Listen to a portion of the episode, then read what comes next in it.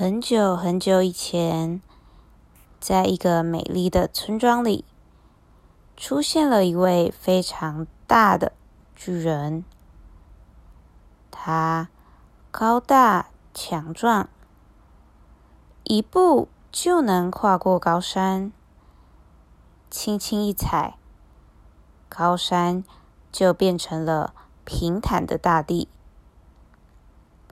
可是，人们并不喜欢巨人，他经常抢走人们辛苦捕猎或种植的食物，让村民们饿肚子，生活变得很艰苦。尽管大家都害怕他的力量，但村民们决定团结起来。共同对抗这个巨人，大家聚集在一起，一起想出对付巨人的计划。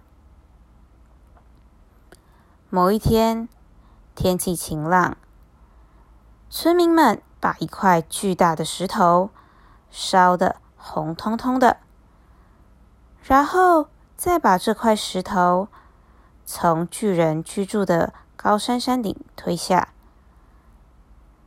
这时，猎人们带着武器追着石头跑，加上一起发出喘气和说话的声音，这让巨人以为他们在追赶美味的猎物。于是，在山下张大嘴巴，等待猎物的到来。就在这时，红彤彤的石头撞上了巨人的嘴巴，让他感到非常痛苦。巨人在地上翻滚，然后竟然滚入了附近的海里。从那天起，再也没有人见过这位巨人。村庄恢复了以前平静而幸福的生活。